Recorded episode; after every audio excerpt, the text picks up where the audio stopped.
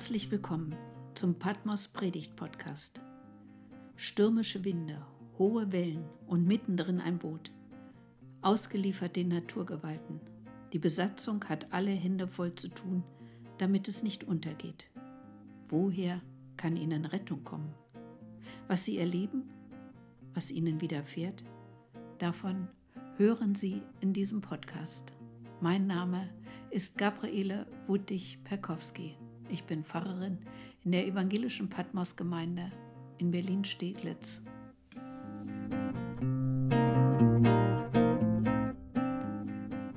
Fahrt doch schon mal vor mit dem Boot, hatte Jesus zu ihnen gesagt. Ich bleibe noch hier bei den Leuten und schicke sie später nach Hause. Das war jetzt schon mehrere Stunden her. Keine Ahnung, was Jesus in der Zwischenzeit machte. Aber sie kannten das schon. Er brauchte oft Zeiten für sich, wo er allein war und mit Gott sprach.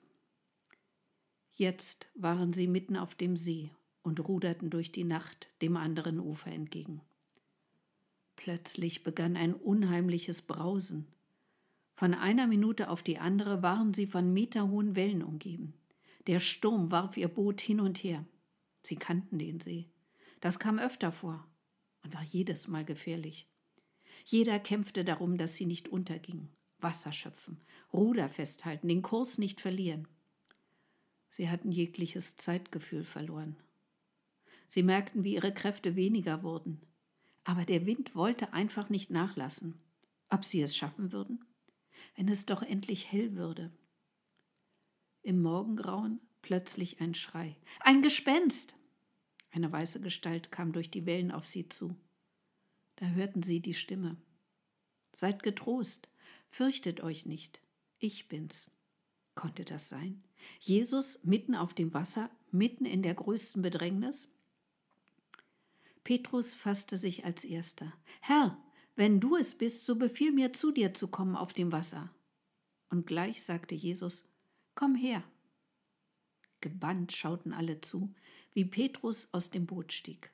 Und tatsächlich, das Wasser trug ihn. Petrus ging einige Schritte auf Jesus zu. Alle hielten den Atem an. Das Boot schaukelte hin und her.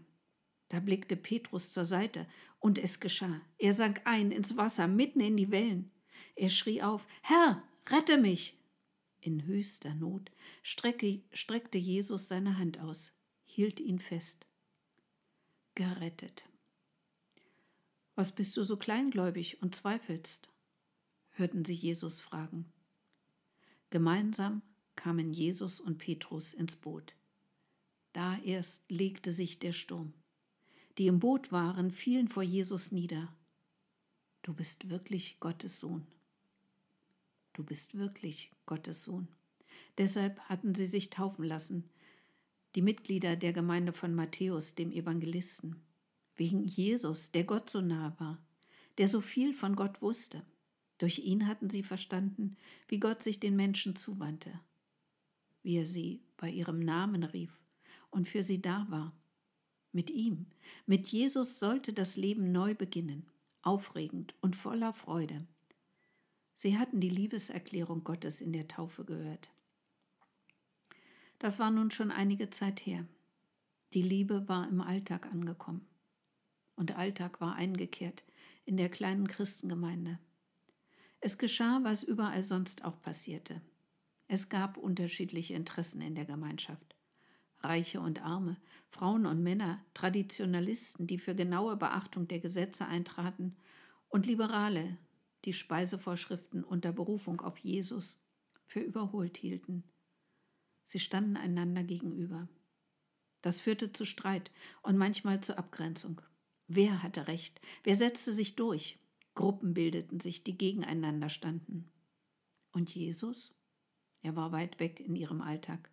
Sonntags, da trafen sie sich, beteten und hörten die Schrift und die Geschichten von ihm, fühlten sich ihm und miteinander verbunden. Das dauerte nur kurz. Auf den Alltag hatten die Gottesdienste wenig Auswirkungen. Und nun das, Anfeindungen von außen, weil sie sich zu Jesus als Gottes Gesalbten als Messias bekannten. Die römischen Behörden wollten nicht dulden, dass sie den Kaiserkult verweigerten. Die Juden, die Jesus nicht für den Messias hielten, drängten sie aus der Synagoge. Sie saßen zwischen allen Stühlen. Du bist wirklich Gottes Sohn. Lange war es her, dass sie dieses Bekenntnis zu Jesus gesprochen hatten. Jetzt brauchten sie ihn. Deshalb hatten sie sich doch zu ihm bekannt, weil er für die Menschen da war, ihnen zu essen gab, wenn sie hungrig waren. Sie heilte, wenn sie krank waren. Sie lehrte, wie sie miteinander leben sollten. Und jetzt, wo sie ihn brauchten, war er nicht da. Ihr kleines Gemeindeschiff war in Sturm geraten. Die Wellen türmten sich immer höher auf. Sie brauchten ihre ganze Kraft, um die Gemeinde beisammenzuhalten. Und Jesus? Wo war er jetzt, wo sie ihn brauchten? Da, er kommt über das Wasser.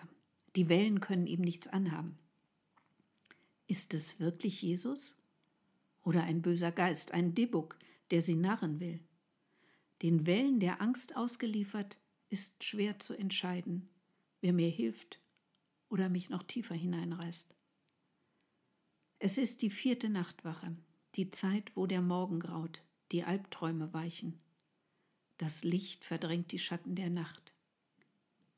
Es ist Jesus, der seiner Gemeinde entgegenkommt. Er gibt sich zu erkennen. Fürchtet euch nicht, ich bin's aber noch sind die Schatten der Nacht da. Bin ich noch halb im Albtraum gefangen? Wenn es Jesus ist, dann soll er seine Macht erweisen, soll sie herausreißen aus den Wirren, in denen sie gefangen sind. Petrus will es wissen. Wenn du es bist, Herr, dann ruf mich zu dir. Er überwindet die Angst, steigt aus dem Boot aus. Die Wellen können ihm nichts mehr anhaben. Er läuft darüber doch der Sturm bleibt heftig, und plötzlich sieht Petrus, wie groß die Wellen sind. Und da versinkt er, geht unter. Doch vorher schreit er, ruft Jesus um Hilfe. Herr, rette mich! Und Jesus streckt ihm die Hand hin, hält ihn fest, in den Wellen der Angst, die ihn zu verschlingen drohen. Du Kleingläubiger, warum hast du gezweifelt? Dann bringt er ihn sicher ins Boot. Erst da legt sich der Wind. Fürchtet euch nicht, ich bin's. Rettendes Wort, allen Mut zusammennehmen, es muss doch gehen. Mit dem Mut des Verzweifelten steigt Petrus aus dem Boot. Er will stark sein, er will vertrauen. Die Wellen sind immer noch da, groß und mächtig, bedrohlich. Der ganze Mut hilft nicht. Petrus sinkt ein. Verloren? Doch er gibt nicht auf schreit um Hilfe, schreit nach Jesus, sieht die rettende Hand. Der Blick auf die Angst hilft nicht weiter. Die Bedrohung wird immer größer, raubt mir die Kraft.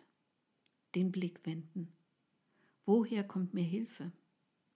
Die Hand Jesu ist die Rettung für Petrus, für die Jünger, für mein Leben. Matthäus stärkt seine Gemeinde. Ihr Fragen, wo ist Gott? Weiß er, wie es uns hier geht, was wir erleiden? Diese Fragen bringen keine Hilfe. Im Gegenteil, die Angst wird immer mächtiger, droht mich zu verschlingen.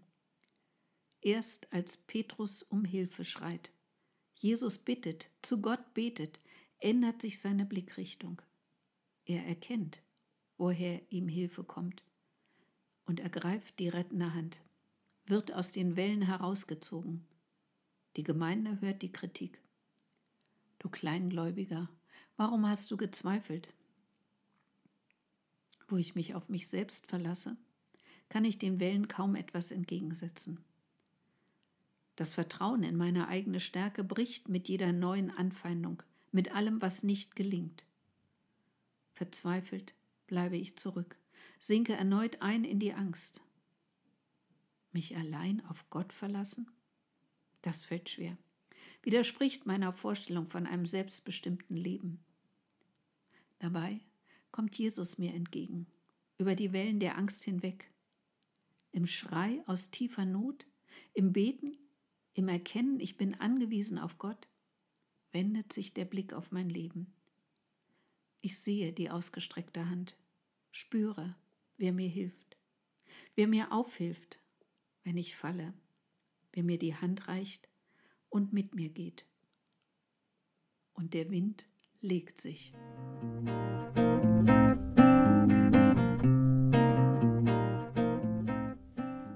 Das war der Patmos Predigt Podcast. Den nächsten Podcast hören Sie in einem Monat, am 6. März. Herzlich, Ihre Gabriele Wuttig-Perkowski.